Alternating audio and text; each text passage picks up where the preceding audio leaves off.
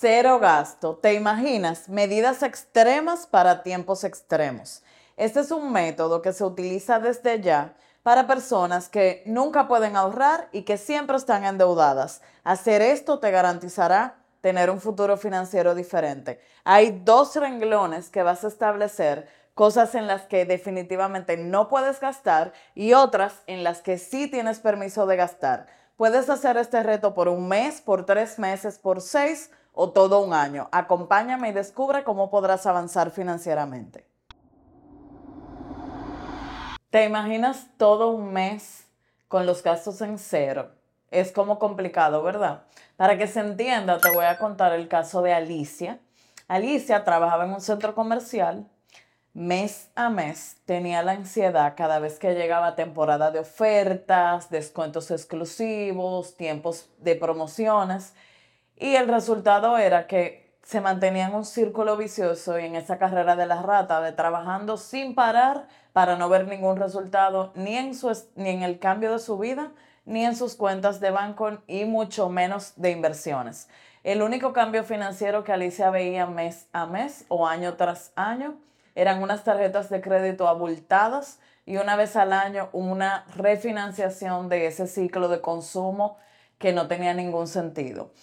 Esto llevó a Alicia a sentirse muy mal, muchos periodos de ansiedad, de desánimo, terapias y sobre todo una sensación de que no tenía propósito. Cuando Alicia decide tomar el método de cero gastos, cuando ya su nivel crediticio le impedía incluso pagar su casa y se tuvo que mudar. Entonces su principal deseo fue lograr comprar una casa propia y para eso necesitaba conseguir ese, ese pago inicial o down payment. Entonces, ¿cómo nosotros, llevándonos del mismo ejemplo de Alicia, podemos aplicar eso en nuestra vida? Primero, eh, identificando todas las compras innecesarias que ya hemos hecho. El método de cero gasto empezó en Alicia, primero pensando en que lo iba a hacer un mes y era cero gasto de ropa, de accesorios, de zapatos, de comida en la calle, de restaurantes, de deliveries, de regalos, de mm, decoración de la casa, de todas las cosas que uno utiliza para vivir pero que no son imprescindibles.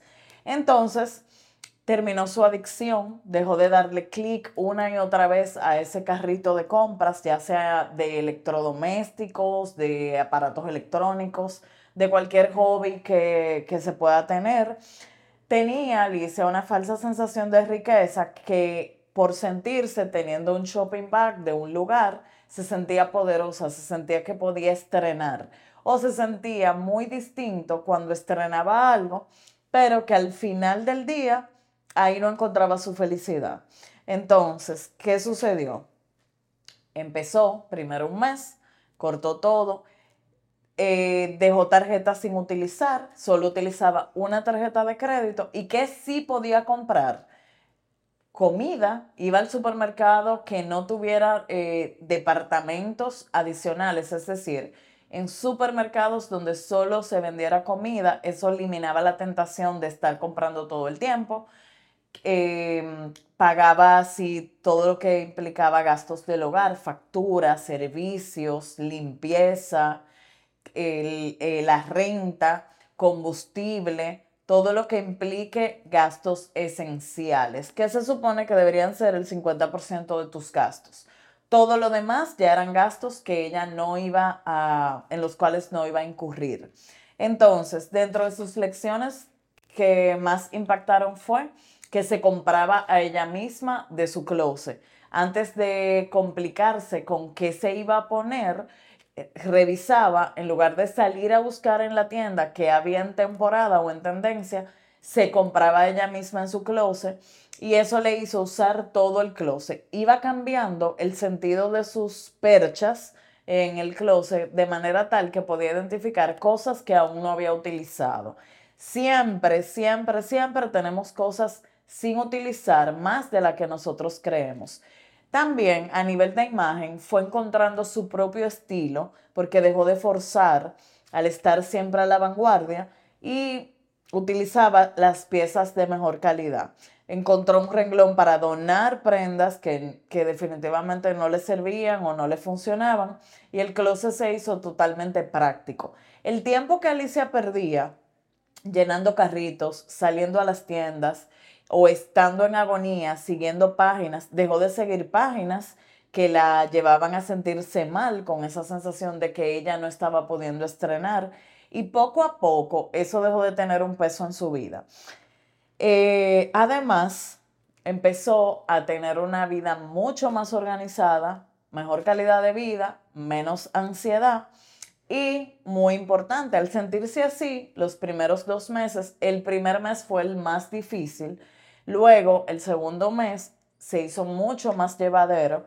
Entonces, durante todo el otro tiempo, ella combinó su esfuerzo de cero gasto con un tema alimenticio para ir viendo cómo su misma ropa le iba quedando mejor. Es muy diferente cuando no te sirven esos pantalones que tanto te gustan y tú sales a comprar unos nuevos, a cuando tú dices, quiero que me sirvan mejor mis pantalones que ya tengo. Entonces, poco a poco iba combinando una cosa con otra. Al final del primer año, Alicia logró ahorrar 10 mil dólares que le sirvieron de pago inicial de su casa.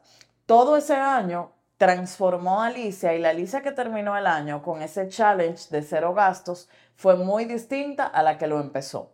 ¿Cómo nosotros podemos aplicar este reto de manera práctica en nuestras vidas? Creo que si ya pasamos Navidad, si ya pasamos un mes de excesos, como incluso pudiera ser enero y la gran cuesta de enero que a nivel financiero se hace muy popular, tener un solo mes donde tú digas, no voy a comprar nada, no voy a comprar nada innecesario, no voy a salir a gastar en cosas no productivas, voy a cocinar en mi casa, voy a hacer una mejor compra en el supermercado para que encuentre en mi propio hogar lo que necesito para alimentar a mí y a mi familia.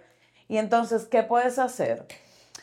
Te sugiero tomar algo así, donde vayas marcando los días que vas logrando cero compra de cosas innecesarias y rétate para identificar cuánto eres capaz de durar en todo un mes y asignale un presupuesto, asignale un monto. Mira, espero 10 mil pesos que antes gastaba en regalos, en compra online, en compra en la tienda, en cosas que, en cafecito en la calle, en empanadita en la calle, en cosas que no necesariamente me aportan valor, identifico un número y haz este mes el reto de cero gasto innecesario. Ese monto, si eres capaz de aumentar tu reto de ahorro buenas vibras, puedes buscar el video para que veas el reto de ahorro de este 2024. Te va a ayudar a aumentar tu reto o también puedes utilizarlo para abonar un plan para salir de deuda que tengas o cualquier meta importante, interesante que tú tengas para este 2024, ya sea vacaciones, ya sea aumentar activos, aumentar tus inversiones. Quizás ahí está escondido el monto que necesitas para ese fondo de tranquilidad o de emergencia que puede ser la diferencia en tus relaciones eh, en tus relaciones con el dinero y con las finanzas. Rétate y mínimo comprométete con un mes. Me puedes dejar en los comentarios qué renglones tú serías radical todo este mes de no comprar y de no gastar. Créeme que pequeños sacrificios pueden darnos grandes resultados y ayudarnos a que por fin aparezca ese ahorro que entendemos que no es para nosotros.